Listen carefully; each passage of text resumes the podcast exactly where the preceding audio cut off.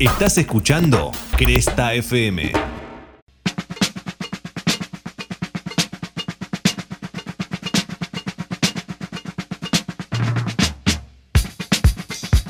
Bienvenidos, bienvenidas a este nuevo podcast que se llama Cinefobia. Santi Pécolo es quien les habla. Y acá Ashi Tursi, que madrugué a las 10 de la mañana en un gran esfuerzo de producción. Esto- eso es esfuerzo de producción, de verdad. Bueno, este es eh, un podcast que, bueno, el título Cinefobia. Podemos explicar un poco que, que- el amor al cine, el amor a la fobia, el amor a, a- a todo ese mundillo. Sí, la gente que le tiene fobia a la gente que le gusta el cine. Claro. Viste que a- ahora no, pero hace un tiempo como que te miraban rarito. Tipo, a mí me pasaba cuando chica. Tipo, ay, de verdad. Sí. Ah. Sí. Claro, ¿cuál es el problema, Esas no? cosas raras que ves vos. Bueno, sí. Sí, y después, bueno, se va haciendo mainstream. Siempre pasa esto, ¿no? Siempre nos hacemos masivos y nos sale más caro todo. Sí, es como el nerdismo, viste que ya la palabra nerd no se usa porque está como también este de- de la gente nerd, como que ya, ya está. Ya, no, no es un insulto. ya no es un insulto para nada. Bueno, en este primer eh, podcast de, de Cinefobia vamos a ir recorriendo, obviamente, la cinematografía histórica, pero no tanto desde el lado directores, actores. Sí, elegimos como hilos temáticos que nos permiten saltar y combinar cosas más variadas, porque no sé, si pensás un podcast de un director, capaz hay 15.000 y no sé cuánto te más te puede aportar cada uno. No digo que nosotros vayamos a aportar nivel premio Nobel, ¿no? Pero por lo menos este variedad. Variedad y mucha variedad. Bueno, este primer eh, episodio tiene como foco central enanos. Enanos, enanas que han pasado en la historia del cine eh, y vamos a ir repasando un poco títulos, nombres que fueron fundamentales para, para la historia hace ya 100 años. Sí, que los enanos tienen nombre, no son el Sí. enano de tal película. Totalmente. Empezar a reconocerlos por, por, por sus nombres, por sus identidades. Algunos, digamos, hay, hay de todo. Es cierto que han sido funcionales para, para una época, sobre todo una primera época, casi digo, unos primeros 60, 70 años. Eran funcionales a algo. Siempre eran algo más. No podían ser humanos. Viste que pasaba también. En muchas películas eran otra cosa. Sí, sí, o el duende o el, el enano de circo, tipo la criatura. El bebé. El bebé. El El, bebé. doble del niño. Sí, sí. También, también. Bueno, podemos empezar tocando algunos nombres, si querés, principales. Bueno. Y si bien no nos vamos a poner súper cronológicos, por ahí hay un primer nombre, ¿no? Eh, ¿Estás pensando el mismo que estoy pensando yo, que venía de familia de enanos, que venían de tradición del circo? Sí, señor. Harry Earls, conocido por Frix, el mago de Oz. Es más, él eh, cuenta la leyenda que él... eh, Frix es la historia de un enano eh, que hereda una cantidad de dinero y una trapecista se lo roba. Esto está basado en una novela que cuenta la leyenda que él le lleva la novela a Todd Browning, como diciendo, ¿y quién podría ser de enano, no es cierto? Tal cual, sí, bueno, Harrier que tenía, que era un tipo muy inteligente. Sí. Este, y bueno, Frix llegó como una verdadera obra. En ese momento no era una obra considerada un éxito. No, de hecho, leyendo sobre Freaks, eh, dice que las primeras proyecciones generaban que la gente gritaba, se asustaba. Y una, una, una crítica dice que hubo amagues de aborto. no entiendo. Ay, Dios.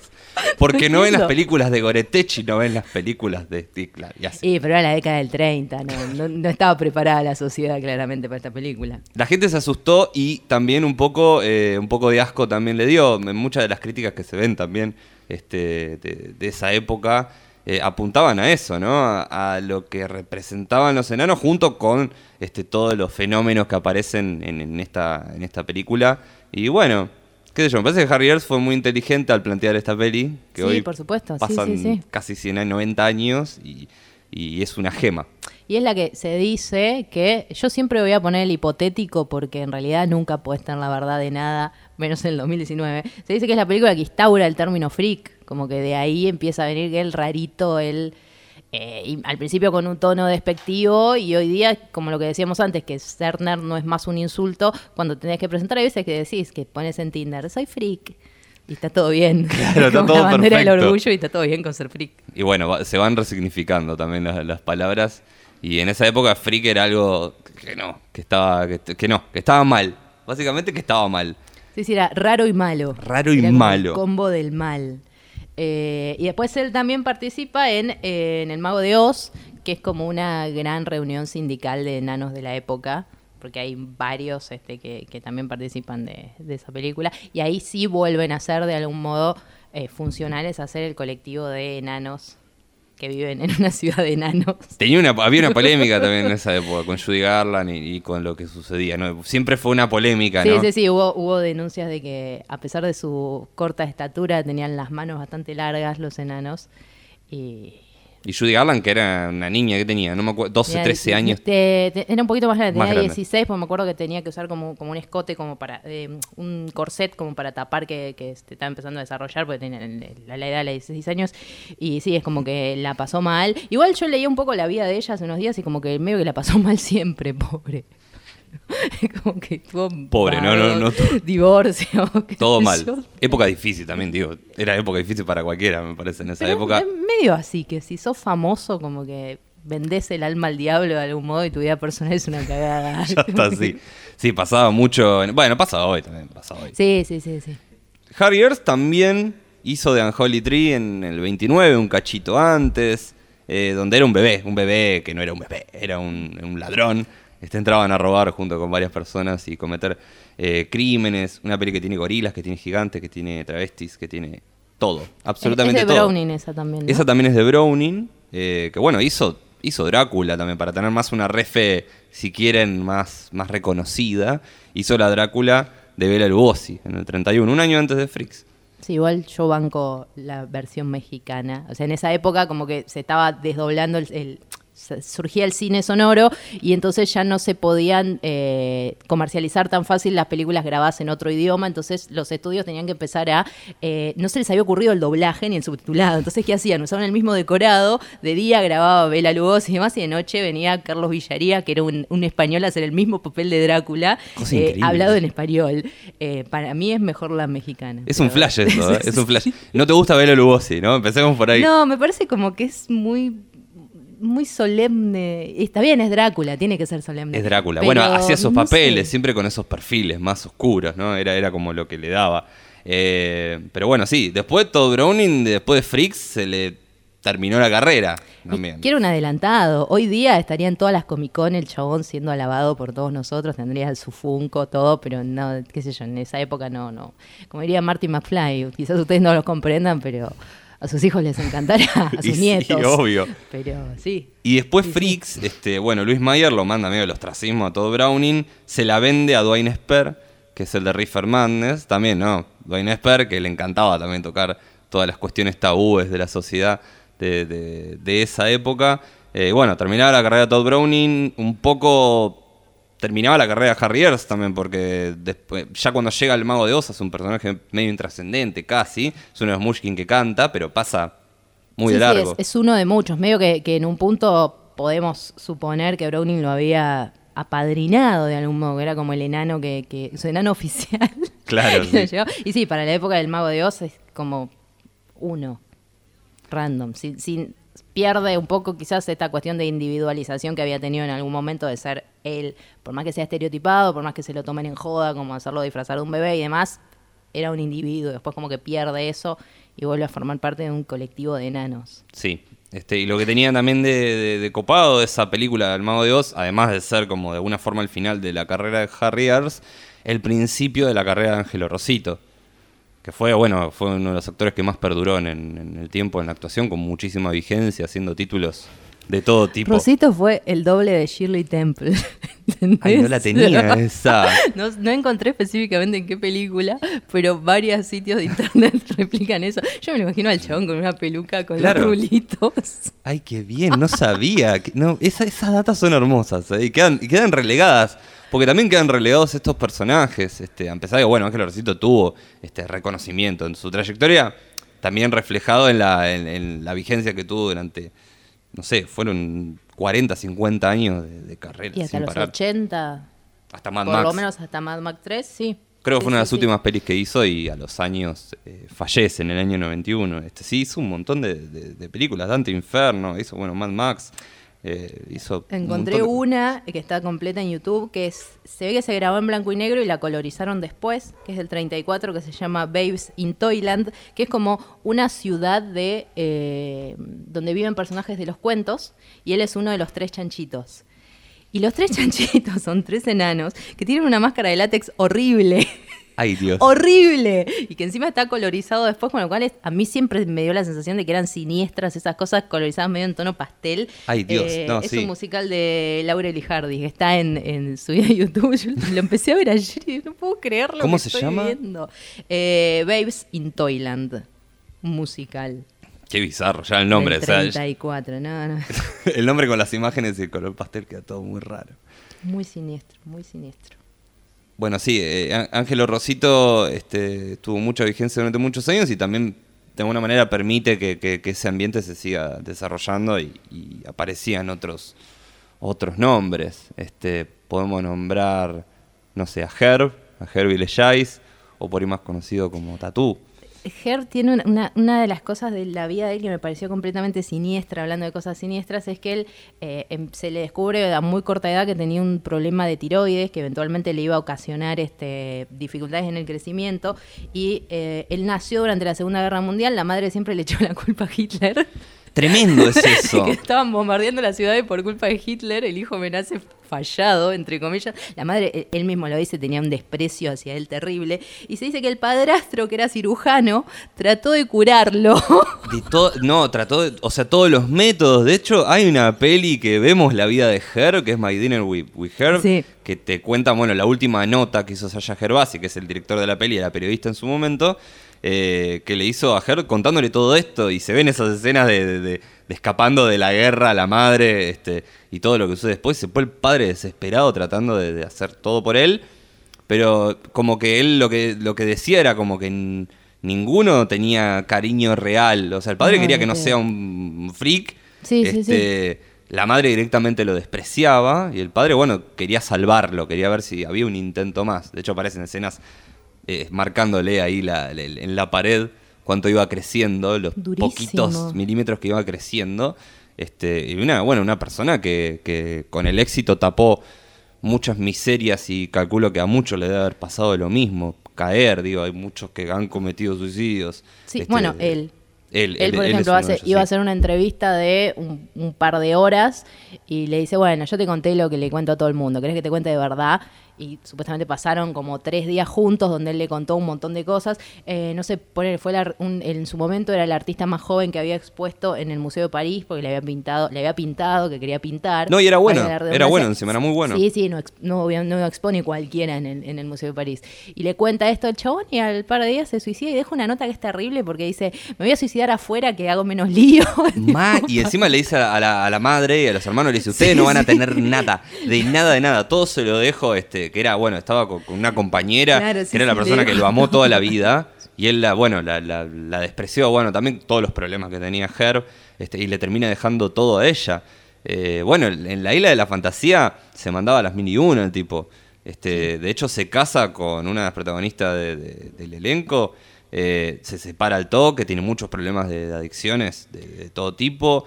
Eh, se pelea con Montalbano. Sí, todo- lo, lo la- sacan del programa porque había flashado que quería un recontra camarín y un recontra sueldo. Y es tipo, mira, esto es televisión, todo bien, pero sos descartable porque es el sistema, es así, no le cierra el número y, y te echan. Claro, y no era una serie súper millonaria. Era una serie que tenía unos recursos, que usaba muchos planos. En, en los capítulos usaba los mismos planos que usaba en el primero. Y se iba repitiendo un montón de escenas. Este, pero bueno, sí, Herb queda ahí marcado en la historia como, como ahí, el tipo que está ahí arriba en el, en el tinglado diciendo. El que dice "The la el play, avión. play". Claro. Sí, y además es, es el enano que está en, en, en Goldmember, que se llama Nick Nack, el personaje, que se pelea con el James Bond de Roger Moore. Y Roger Moore lo termina metiendo en una valija. Es tremenda esa pelea. Le, va a tir- le tira piedras, cosas que agarra ahí y lo termina metiendo en una valija. Me vas a acordar cuando se me mete el gato abajo de la cama y lo quiero sacar con un palo, porque en un momento eh, Moore piensa que él se metió abajo de un sillón y lo trata de sacar con un pedazo de silla que rompió. No, no, tremendo. no, no, es durísimo. Es tremendo. Y de hecho, decían que tenía buena relación Moore este, con, con Her, que se llevaban muy bien. De hecho, él después tiene algunos papeles más eh, de, de ese calibre, como más hombre de acción. este, Bueno, eh, una, bueno, estuvo en una 007. Tiene Claro. mucho para contar. Bueno, la peli está buena, ¿eh? My Dinner with Herb la pueden encontrar en HBO. Este, lo tenemos a Peter Dinklage haciendo de de Herb. Sí, Bueno, Jamie, de- Dornan. Sí, sí, sí, sí. bu- buen- buena dupla. Este, y después seguro vamos a hablar también de- del querido, del querido Peter. Eh, El enano nuevo, el enano de moda. El enano del que todos se olvidan que es enano. sí. Porque sí, no, sí. no lo nombras como. No, no lo nombrás porque también tiene ot- otro perfil, ¿no? Cam- cambió mucho la actuación de esa época hasta acá. Eh, por ahí casos, por ir arrancando más por los 70, porque acá la tenemos a, por ejemplo, a Zelda, a Zelda Rubinstein, que es una, una actriz que hizo un papel muy importante en la saga Poltergeist. De hecho, la- es, es uno más recordados junto con la nena. Parece que Es, son los es dos. la heroína de, de Poltergeist, es la que sabía todo. Es- me causa mucha gracia que en Poltergeist 3 la, la nominan como, eh, lo, lo que es la diferencia de, de- de criterio, la nominan a, eh, a un premio Saturno como la mejor actriz y a un premio Razzie como la peor, por el mismo papel. Tremendo. Entonces es como que... Tanto ¿cuál es cierto que la 3 está muy floja, pero parece que ella termina perdiendo por lo que es la peli también, no tanto por, por ella, porque ahí, bueno, ahí hay un director, hay gente que dice, "Vos te, te dan este guion, este, Sí. y en las primeras dos es mucho más místico, en la 3 ya como, bueno, ya me conocen, voy a decir esto. Sí, es como más, este, no llega a ser, no- no- nunca tiene el tono de ser, de ser parodia o sátira de sí mismo, pero es como que juega con toda la información que tenés de las anteriores y nada, igual, qué sé yo, la actuación para mí el personaje es el mismo de las otras. Es el mismo, sí, sí, sí, es el mismo. Y tiene este la medallita por haber sobrevivido a los maleficios de la saga Poltergeist, ¿no? Porque han muerto varias personas eh, de, de ese elenco. Bueno, la protagonista, que creo la 3 ya la filma enferma. Ella no llega a ver el estreno. Eh, ¿Cómo era Heather O'Rourke? Ay, no me acuerdo el nombre. No me acuerdo, pero sí, bueno, la, la pasa muy mal. De hecho, decían que en la 3 ya estaba filmando, con, tenía fiebre, tenía que paraba muchas veces eh, los rodajes, Sí. volvía. Tuvieron muchos problemas para, para filmar esa, esa peli, que bueno, fue, fue la última, obviamente. Esa saga termina ahí. Yo creo igual que esa saga no, no iba a durar mucho más. Es que para mí no sé si era necesaria saga. Yo creo que con la La 1 uno ya estábamos. Sí, sí, sí. La sí. 2 tiene igual una escena para mí gloriosa, que es la del la- la de este especie de Satanás que Sí. llega en forma de un hombre viejo que Sí. también muere porque estaba enfermo en esa época, lo vemos muy demacrado, es tremendo. Esa época como que bueno, pintaba hacer estas cosas y él llega ahí mientras se pone todo lluvioso este y va llegando a él con su cara muy siniestra. Esa escena está buenísima. Pero imagínate si moría antes de la película, ya tenía el contrato firmado y lo hacían igual en digital, porque se habían en- en- encaprichado con ese actor. Es una, una locura hacer una cosa así, ¿no? Una locura, sí. Federico Lupi. Uy, yo no lo quería decir tan obvio. Quizás alguien entendía la referencia. Pero, no, sí, podemos. Aún, aún debemos hacer un podcast sobre CGI hermosos, porque el de Federico Lupi, ay, no lo podemos dejar de nombrar, creo que lo vamos a nombrar en todos los podcasts. Siempre va a salir de Sí, sí, refe sí, en algún momento, Federico Lupi, que le mandamos un beso. Eh, sí, bueno, eh, Zelda Rubinstein, eh, Poltergeist, también tenemos otros en esa época que han hecho historia. Creo que nos queda muy marcado Gary Coleman, por ejemplo. Eh, Gary Goleman es del 68, ya es como 30 años más joven de, los que venimos hablando. Él es enano, o quedó enano, o, su enanismo es consecuencia de eh, una enfermedad autoinmune del riñón. Yo siempre pensaba que eh, eh, había una sola causa No. de enanismo y como que hay bocha. No, está- Este, tenés acondro- acondroplásticos, que bueno, es como el- las caras por ahí más, más comunes que hemos tenido. Claro, y, sí, sí, sí. y hay otros, eh, otra- otras personas de baja estatura que no tienen este, este síntoma, como pasa con el caso de, de Gary Coleman. Exacto. Eh, él, bueno, lo conocemos por Blanco y Negro, que es una serie que duró ocho años en la década del 80, como ícono de los 80. Recontra racista ponerle blanco y negro. Vos lo pensás hoy y decís, ¿qué onda? Mal, mal, mucha compasión tenían por Gary Coleman. Era como, bueno, ¿viste? Y después, cuando termina la serie, eh, me parece que también quedó medio fisura, ¿no? Sí, bueno, también sufrió, sufrió el efecto. Lo tuvimos en Los Simpsons, no sé. Claro, es- eso iba a decir que hizo voces para videojuegos y en Los Simpsons. A mí me simpatiza más el, su personaje de Los Simpsons que todo lo que hizo en blanco y negro. No sé Mal. Está buenísimo Como- el personaje de Los Simpsons, sí. tiene una vuelta de tuerca interesante. Está un poco rayado también, sí. Sí, sí, Y de la tele también está el que hacía de Alf, que es eh, Michu Mesaro, que murió hace menos tiempo. ¿Por qué siempre digo cuando murieron? Tengo un problema con la muerte de la gente. Murió en tal año de tal cosa. Eh, murió en el 2016. Eh, él era húngaro, había estado pasado por una escuela de, circo y demás. Al principio, cuando empieza a hacer de Alf, eh, grababa todos los planos metido adentro del traje y se cagaba de calor. Entonces ya lo que era de medio cuerpo y demás lo empezaron a hacer como marioneta. Eh, Paul Fusco lo hacía directamente eso. Claro, sí, sí, sí, lo- sí, los que eran en una mesa o no tenía que moverse mucho no lo hacía. Sí hacía cuando corría, cuando Claro, baila, cuando toda la escena del baile, este, que por ahí donde hace el lip sync de Alf, me parece que es donde más este, lo podemos recordar como una escena eh, clave en Alf, bailando, haciendo un montón de cosas. O el resto es o corriendo o en una mesa diciendo me voy a comer a suertudo. Igual debo confesar que odio a Alf. Es una serie con la que nunca Pero hay tuve una grieta, empatía. ¿eh? Yo, yo me, me pasó con, con, con, ah, con amigos también que, que aman Alf o lo odian rotundamente. Sí, sí, sí, hay una cosa de amor-odio con No, Alf. no hay punto medio. a, mí, a mí me encanta, pero debo admitir que no, no lo veo. O sea, no sé, en los últimos 5, 10 años no creo que haya visto este Alf. Si está en la tele a veces lo dejo, pero ya como que pasó un poco también, ¿no? Sí, sí, sí, sí. No, a- no además- como los Simpsons. Los Simpsons No. hasta determinada temporada lo dejas siempre. Bueno, yo lo dejo hasta las 12, ponele. Sí, yo ando por ahí. 13, Más de 14. eso no, no, olvídate. Me cuesta, me cuesta seguirla. Pero bueno, y además Alf que tuvo ese final horrible, horrendo. O sea, no podía terminar Es peor una serie. Porque después quisieron remontar haciendo una película. No, la película es una berretada. La película es peor. Es tipo, no, no, no, deja, no, no hagas nada. Ya está, quedaba mejor con la serie. Claro, aparte es como, no, bueno, no se murió en realidad Alf. Eh, eh, ayuda, ayuda al gobierno. No sé, viste, como que hay Sí, cosas sí, que sí, no, sí. De pronto era un espía ruso encubierto que no tiene ningún sentido. no tiene nada que ver. Pero bueno, así, así se fue, así se fue Alf. Eh, volviendo al cine está uno que hizo parva de papeles, que es este Warwick Davis, que es este, no sé, fue Ewok, que fue el protagonista de Willow, eh, está en la película de Harry Potter, que fue el profesor Flitwick, que es el profesor de encantamientos, que es el jefe de la casa de Ravenclaw, y también hizo de eh, Griphook, que es uno de los duendes de Gringotts, que es un personaje que también hizo Bernd, eh, Bernd Troyer. Ahí está. Como tiene tanta prótesis encima, es como que no, No terminás reconociendo la cara.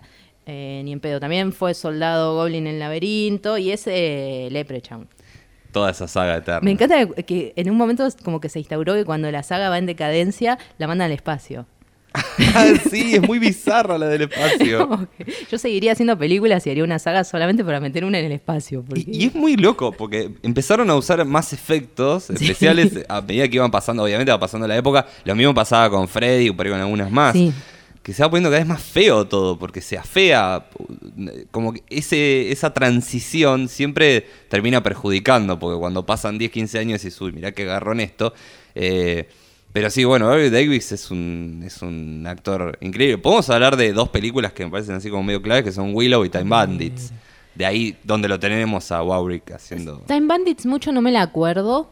Eh, que es de Terry Gilliam, ¿no? Es de Terry Gilliam. Yo Terry Gilliam lo quiero mucho, pero me aburre. Es como algo que quiero mucho y me aburre. No se me ocurre ninguna. Sí, pasa. Esta está buena igual, este, los viajes en el tiempo y toda, toda esa locura. Donde tenemos a, qué sé yo, bueno, Jack Purvis, aparecen varios más, pero... Sí, sí, sí, hay como- eh, esa y bueno, Willow.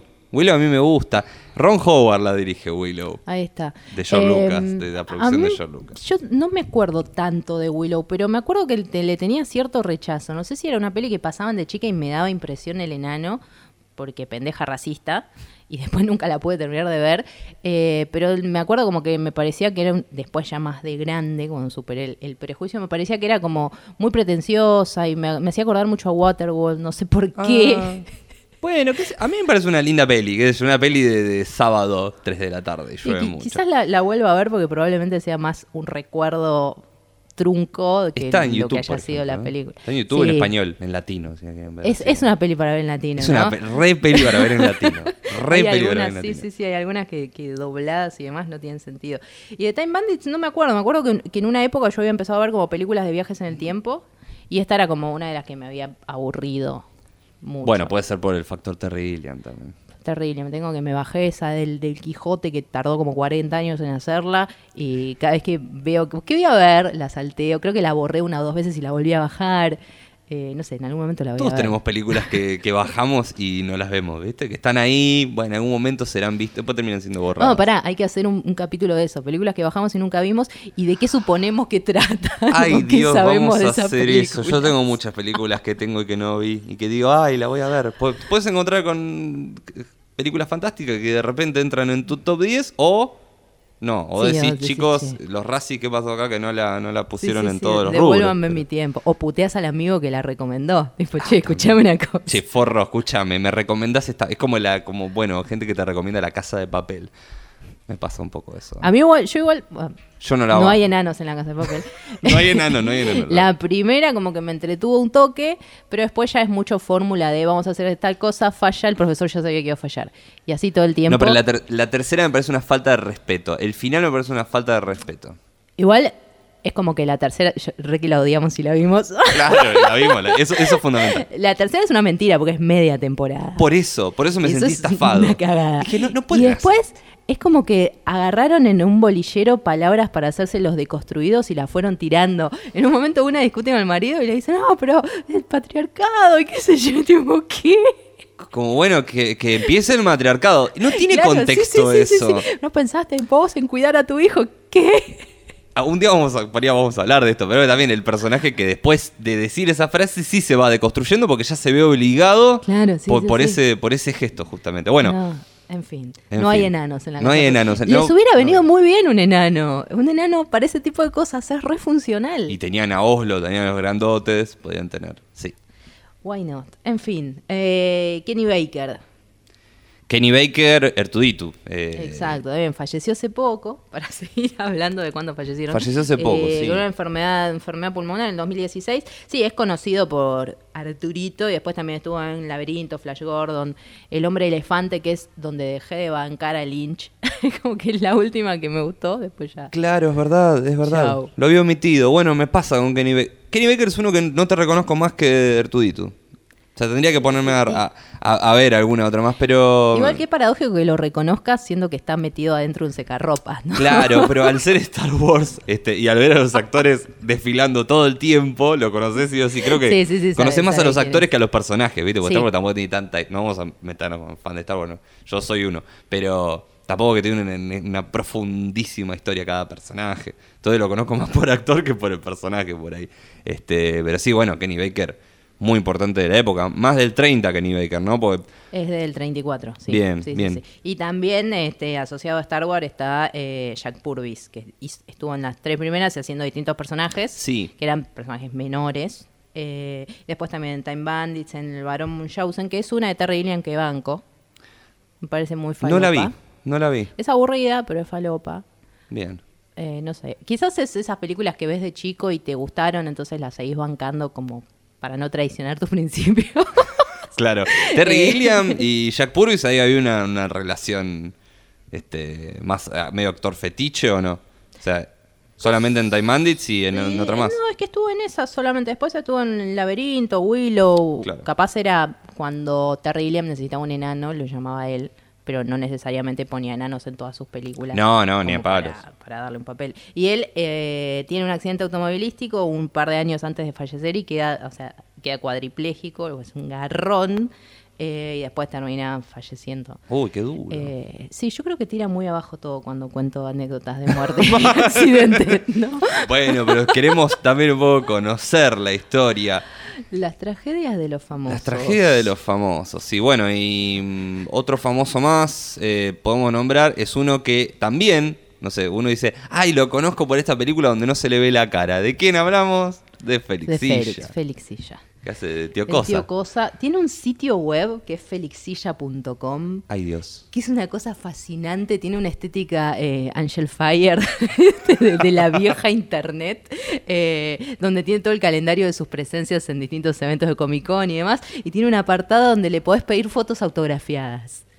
felixilla.com. Félix Silla todavía está vivo, perdón. Sí, no quiero matar sí, a nadie, sí, sí, pero Sí, sí, sí. Es la mejor página de internet que lo vi. estamos haciendo ahora para que lo sepan. Estamos porque- entrando ahora a la página de Félix Silla. Por favor, entren a la página de Félix Silla en este momento. Los mundos de Félix Silla. Tiene una foto de portada preciosa. Se presenta con una fotito diciendo hi, dice Felixilla, bla, bla, bla. Tenés la galería. No, es re 2001, 2012 Sí, esta sí, página. sí, sí, no, es me muero, Ahí me tenés muero. todo el listado de la agenda de, de los eventos donde los podés ver. No. Y algunos trailers de cosas que hizo como la, fal- Buck Rogers. eh, la familia Adams. La familia Adam, Buck Roger, hizo, Adams. hizo varios más. Bueno, ya acá vemos que está cancelando un evento de Comic Con en algún lado. En Oregon. Che, pero está Portland, pleno, ¿eh? Sí, sí, sí. Yo no sí. puedo creer que esta página está vigente, pero es una página que quedó en desuso hace 10, 15 años y no. No, no, yo cuando entré digo, esto es- debe estar caído. Y no, cuando vi la agenda que es real, o sea, septiembre de 2019 el chabón se está presentando en lugares. Eh, deberían traerlo a la Comic Con de acá. Claro, sí, sí, sí, obviamente. Hay que y juntar me parece que se, se recontra prestaría. Olvi. Hay que ver cuánto cobra, ya si la hay que ver cuánto te cobra la Ese foto. calle, Y tenemos el dólar hoy a 50 y 60. Cuando Sí. salga el podcast al aire no sé en cuánto va a estar y cuando sea la Comic Con no sé en cuánto va a estar. Claro, capaz que estás escuchando esto y está 120 y decís, che, ¿de qué están hablando? Bueno, por ahí, por ahí andamos más o menos. Pero increíble, yo no puedo creer. Es una página web Es fabulosa. es Eh, me vengo para Argentina, voy a nombrar a eh, Alejandra Podestá, que es eh, en realidad la única película que hizo es De eso no se habla, que es de María Luisa Bamberg del 83. Eh, ella es, eh, la historia se centra en un pueblo muy chiquito, donde la mamá de ella es como una especie de terrateniente que es la capa de- del pueblo, y tiene la hija que tiene acondroplasia. De eso no se habla, hace referencia a que nadie en el pueblo puede hablar, hacer mención o hacer alguna referencia a que la hija es enana. La tiene como dentro de una cajita de cristal que la recontra cuida y todos tienen que seguir eso porque está el poder implícito que tiene la madre. Llega eh, el un personaje interpretado por Marcelo Mastroianni, ella se casa con él, qué sé yo, y después ella se termina yendo a, se termina uniendo a un circo. Eh, lo deja a Mastroianni.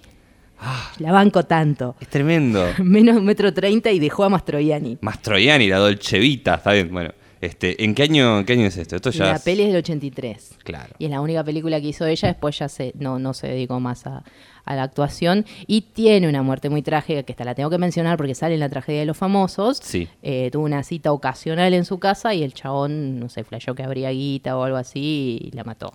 Tremendo. Pero sí, borren Tinder, chicos, porque pasan estas cosas. Me gustaba el título, de eso no se habla. Como más, un poco más.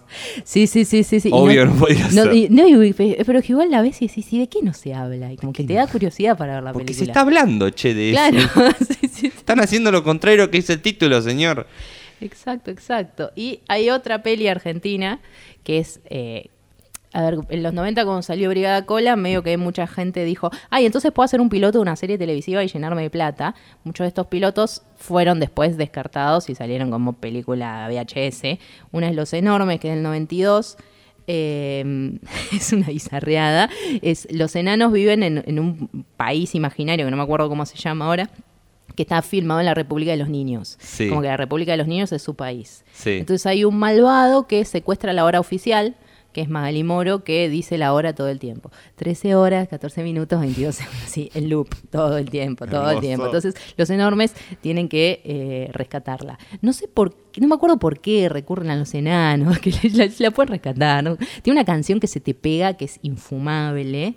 Y eh, de esta peli, como que el más conocido es eh, Cristian Medrano, que hizo una peli en el 98, que yo vi el tráiler, no llegué a encontrar la película porque me dio ganas de verla, que se llama eh, Las mariposas de Sodurni. Es un enano que había estado preso y cuando sale empieza como a buscar justicia.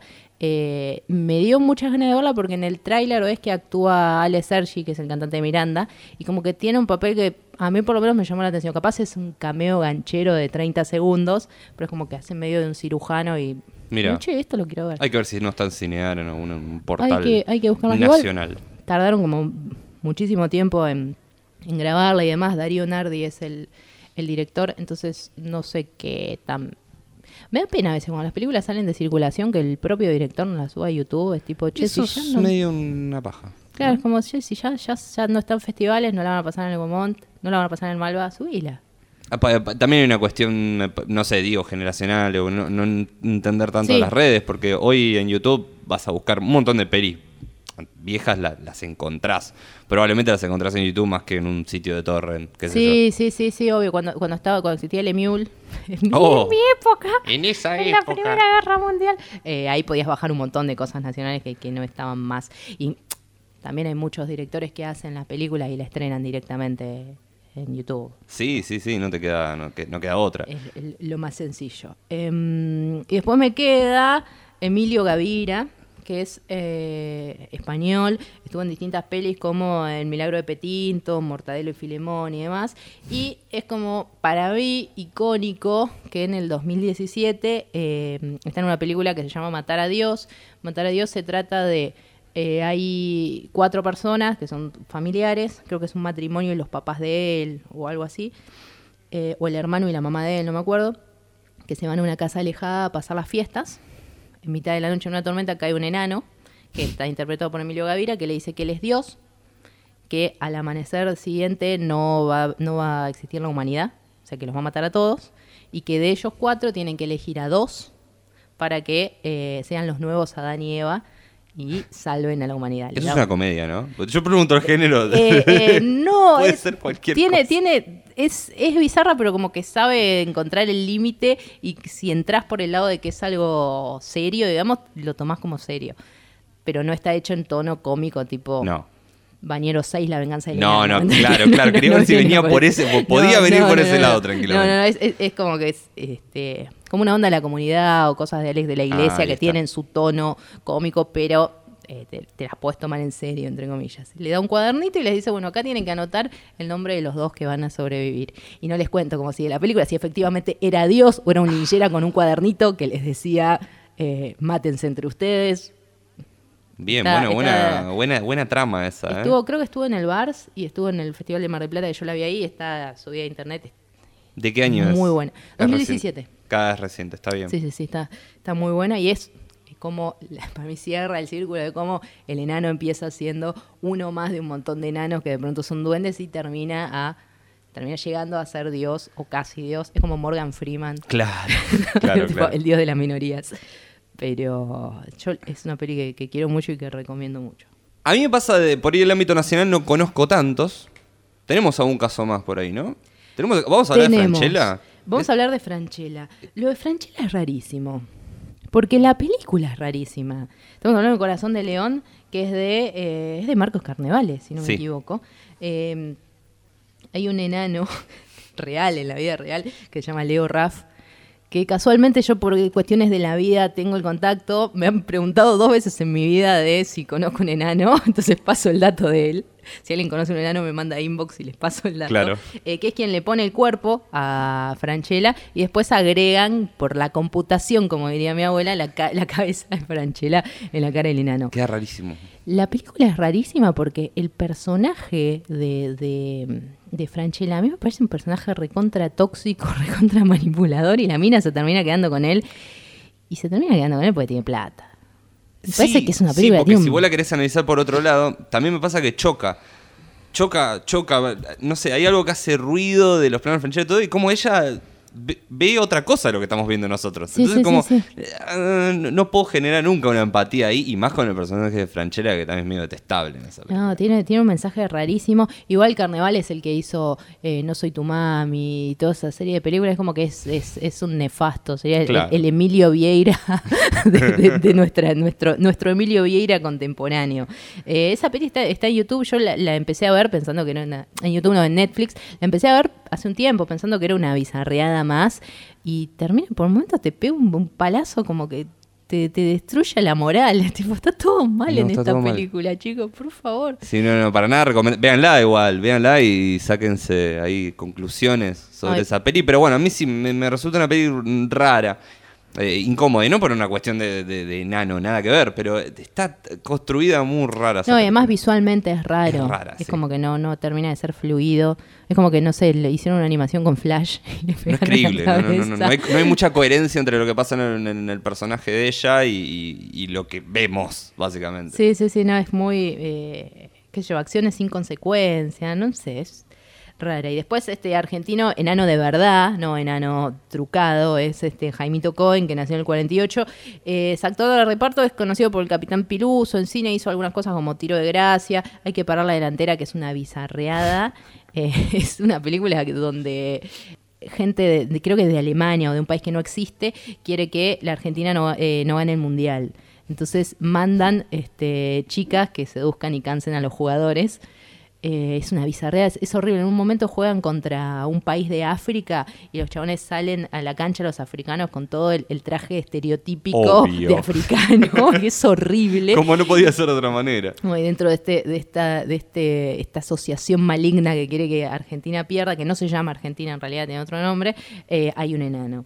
Y después él estuvo mucho en la tele, viendo avión y calabromas y demás. No falleció todavía, sigue vivo, nació en el 48, pero ya está retirado, digamos, de, de la actividad artística. Es como el, enano argentino. Si lo googlean y ven las fotos, se lo van a acordar de algún lado seguro. Bien, ahí tenemos eh, un repaso. Bueno, tenemos, tenemos los nuestros y, con, con historias y polémicos y toda la bola. Sí, sí, tenemos los nuestros también. Eh, vamos a pensar algunos casos más que nos, que nos quedan. Caso Blancanieves. Película del año 2012 o 2011. Sí. Blancanieves y el ¿La casado. española? Ah, no. No, la otra. Ok. Vamos a hablar de las dos. Bueno. Esta tiene una polémica este, en la cual no hay enanos. Justamente fueron reemplazados por gente de mediana estatura. No tenemos a Bob Hoskins ahí, siendo un enano.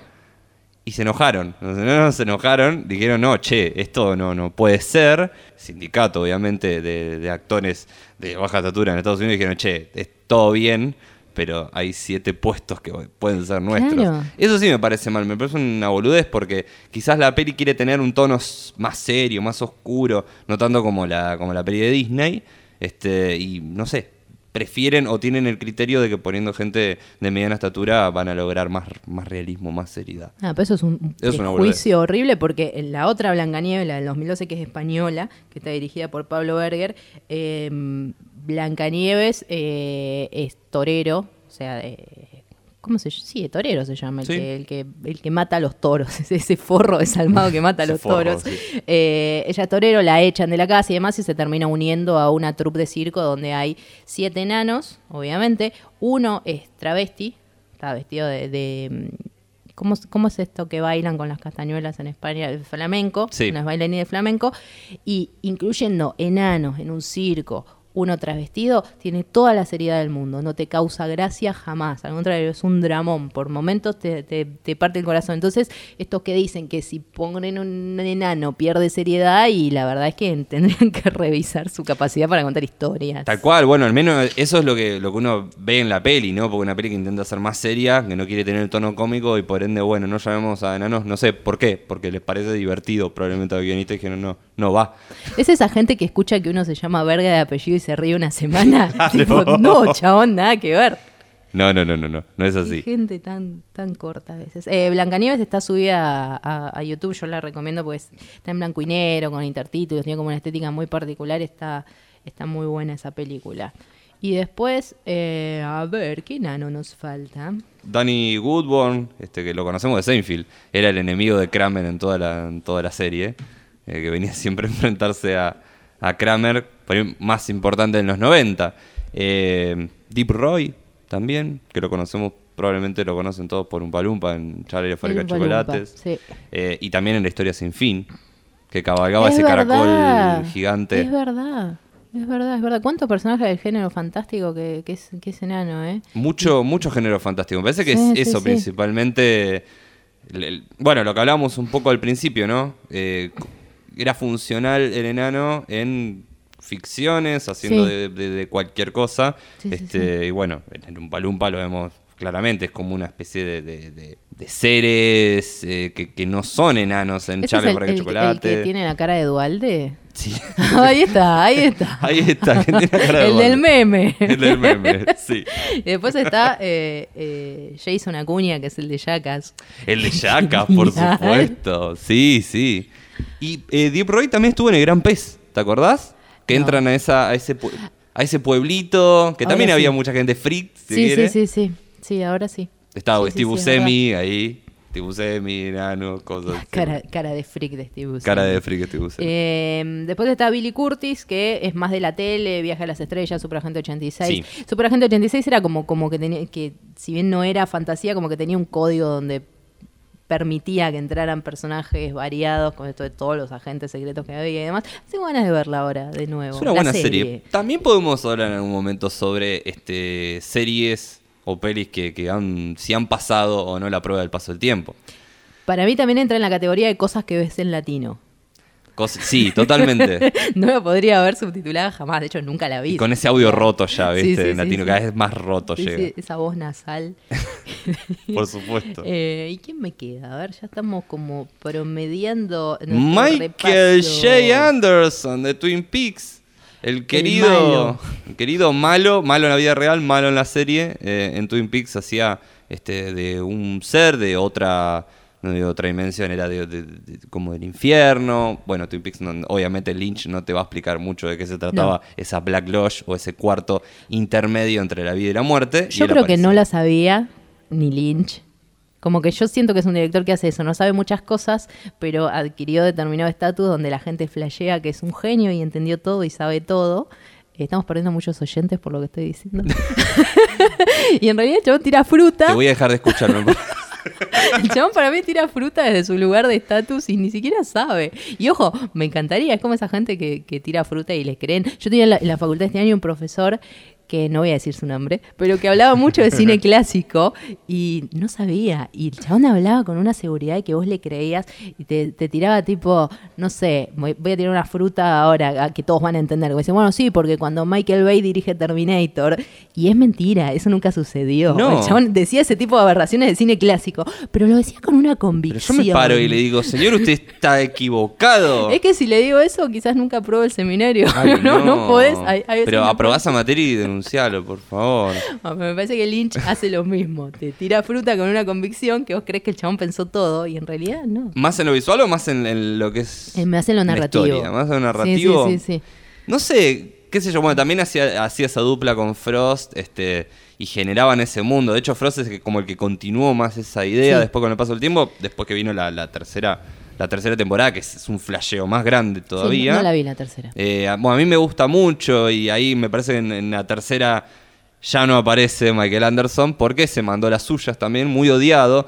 Un actor que estaba en varias películas de Lynch este, y que eh, hace unos años había tuiteado que Lynch había violado a su propia hija. ¿ves? Se, se había tirado a, a mandar testimonios, este, salieron todos al, al- cruce, casi todo el cast de Twin Peaks, a decir, Y che, sí. andate a cagar, este, y lo re- terminan reemplazando a Lynch con un árbol o con una especie de limonero que habla. Eso es durísimo. Eso es durísimo porque le hace pisar el palito. Esto es spoiler, perdonen chicos, pero esto es una, una escena que tampoco tiene mucha relevancia para la trama. El enano dice, cuando me vuelvas a ver, eh, no voy a ser yo, final, en algún momento del final de la temporada vieja. Claro. Y aparece en esta como un árbol, así que está todo justificadísimo. Decís, ah, mira, sí, no, no apareciste como vos. Este, y lo termina relegando. Bueno, ya, ya no hace nada hoy por hoy. Creo que hace algunas películas B, unas películas medio Y además, al ponerlo en un árbol, claramente le está diciendo, sos de madera, dedicate a otra cosa. Con un CGI horrible. Sí, sí, sí. Bueno, el árbol es más noble que el CGI. Yo le hubiera hecho un CGI bien pedorro. Es medio un CGI, es como un árbol, pero no sé, es difícil de explicarlo, pero sí, es como un CGI. Y es. Lynch, es difícil de explicarlo. ¿Por qué? Porque él no lo sabía. Tampoco lo sabía. Eh, y después me queda el Mini-Me de Austin Powers, Sí, Ben Troyer, que... eh, ay, no me acuerdo si falleció. Sí, falleció. falleció hace unos años. Estamos, estamos El- a pleno, el perdonen con las la fechas. El podcast de la muerte. No, esto no era nano, esto cubierto. No, es, es, es uno de, de- creo que de, la saga de Austin Powers, creo que es uno de mis personajes favoritos porque es, es genial. Hace Sí. una gran dupla. Y después acá hicieron como un- una copia inspirada en él que estaba en, en- que se llamaba el Mini, que era el, el que estaba en Duro de Domar, que se llama Juan Carlos Velázquez. Sí. Que el chabón aparecía, o sea, tenían un invitado, pero tenía todo el programa, y el chabón aparecía caracterizado del invitado, pero en formato enano. Es como que las primeras dos veces te causa gracia, porque ya es otra vez lo mismo. Después Pero- ya era como, no. pero igual al espectador televisivo le gusta esto de la repetición. Digo, Sí. el chavo cuando entra el señor Barriga ya sabes que le van a pegar cuando entra a la vecindad y lo sabes y sin embargo al que le gusta el chavo Es un Inception de es un Inception de repetición el chavo, porque se repiten las escenas, los capítulos, la serie a lo largo del tiempo. Sigue causando gracia. Y Juan Carlos Velázquez hoy día está retirado. Eh, había tenido un problema en un momento con eh, parálisis facial por pico de estrés y todas esas cosas a las que estamos tan expuestos en el 2019. Y hoy día está como predicando la palabra de Dios, como encon- encontró otra beta. Uf. Y bueno. Es como, son como los dos grandes destinos de la gente que queda fuera del mundo artístico, ¿viste? La religión, como Gisela Barreto, por ejemplo. Sí, claro. la religión y lo nefasto, como Gisela Barreto, o eh, la droga y la destrucción, como Macaulay Colkin, por ejemplo. Sí, Igual bueno. lo tenemos de nuevo a Macaulay, ¿eh? Lo tenemos de nuevo, pero bancando a Michael, no sé. eh, Entró, en- entró, Sí, volvió. es, es verdad, mejor no vuelvas. Mejor, no- mejor quédate ahí haciendo esos videos. Que ¿Quiere, quiere esta droguita, señor? Tome, la droguita y vaya, vaya al baño a comer flores. Déjenos de molestar, por favor. Bueno, eh, creo que estamos. eh, hicimos un gran repaso en el día de hoy. Sí, yo para cerrar quiero mencionar una película que es eh, Teeny Town del 38, que es Sí. un western que está hecho en un set a escala.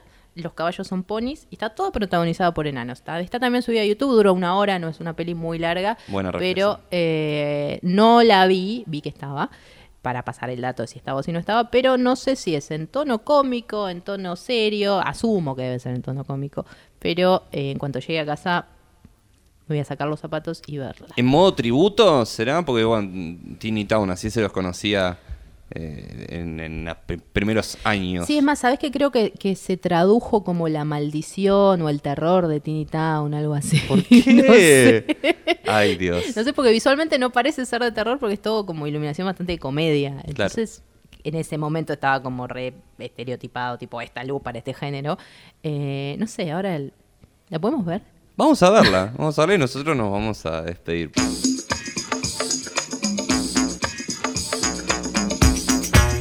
Bien, esto fue Cinefobia. Hablamos un poquito de, un poquito, un largo rato, de enanos en el cine. Sí. Cómo evolucionó el papel del enano desde que es parte de un colectivo de bufones a Dios. Porque hay enanos que han sido Dios Sí, en el cine. Totalmente. ¿Nos queda alguna reflexión Eh, yo creo que, bueno, eh, los años nos, ha- nos, nos han enseñado a lo largo de la historia este, la trascendencia que tienen, no solamente siendo funcionales, porque en muchos casos han sido funcionales a, un tipo de, de- ficción o, o de relato. Este, y hoy tenemos personajes como Peter Dinklage, este, que bueno, que creo que le enseña más de uno a quien por ahí todavía este, tenía o, hace chiste, porque siempre pasa, ¿no? El chiste siempre está, está frecuente y con, con Dinklage se, se cierra un poco esa, esa grieta, un actor que además de Game of Thrones eh, tiene papeles muy, muy grosos y bueno, hemos tenido gente eh, muy increíble y que merece ser recordada por su nombre y por su apellido a lo largo de la historia por, por lo que han hecho. Y no como el enano. Y no como el enano, exactamente. Bueno, pueden escuchar todos los episodios anteriores en la web de Cresta FM. Pueden seguir en Instagram eh, a Cresta FM. Me pueden seguir a mí como Agitursi. A mí como Santi Pécolo. Y nos estamos, nos están escuchando la próxima porque nosotros a ustedes no los escuchamos en este momento, pero nos pueden dejar siempre su mensajito de amor. Sí. Adiós. Adiós.